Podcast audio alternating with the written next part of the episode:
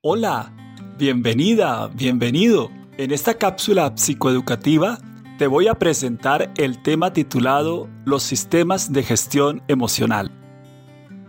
Nuestras emociones. Ellas le ponen color a nuestra vida. Sin ellas no podemos vivir. Al tiempo que las queremos, también las rechazamos.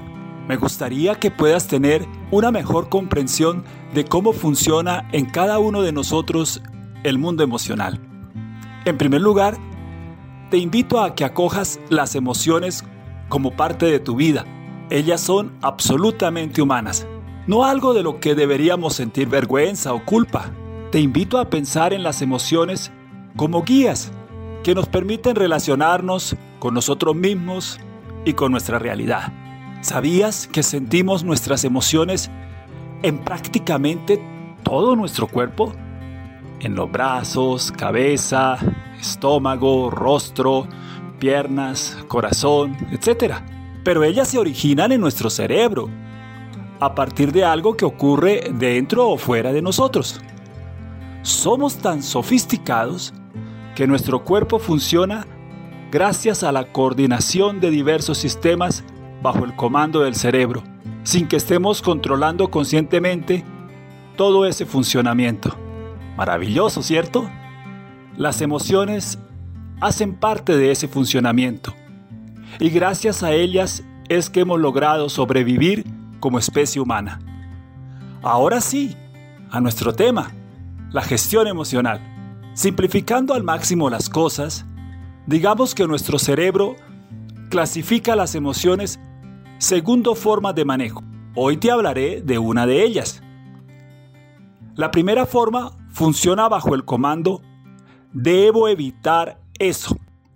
Corresponde a todo lo que representa algún tipo de amenaza a nuestra integridad física, a nuestra seguridad, a nuestra imagen, a nuestro bienestar, a nuestros objetivos, a quienes amamos. No importa si la amenaza es real o no, lo que importa es que para mí es una amenaza. Entonces, cuando el cerebro detecta alguna situación que representa una amenaza, activa un sistema de evitación. Nuestro organismo se prepara para protegerse, ya sea atacando, escapando o quedándose paralizado.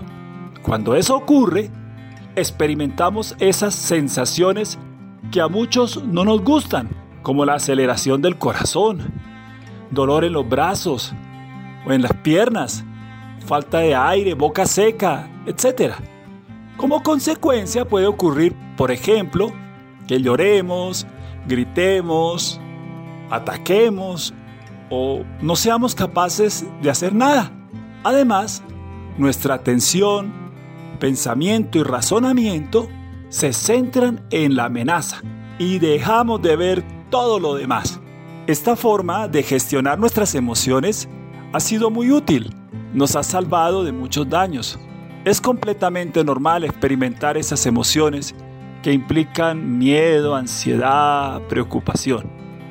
Sin embargo, puede ocurrir que quedemos atrapados en esa forma de gestión. Entonces dejamos de disfrutar la vida y la pasamos mal.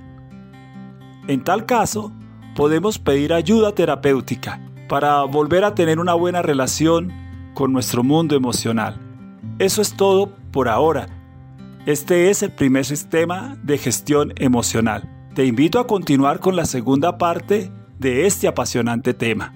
Si esta explicación te ha gustado, por favor dale like y compártela con tus amigos o familiares. También puedes seguir nuestro canal de asesorías psicológicas.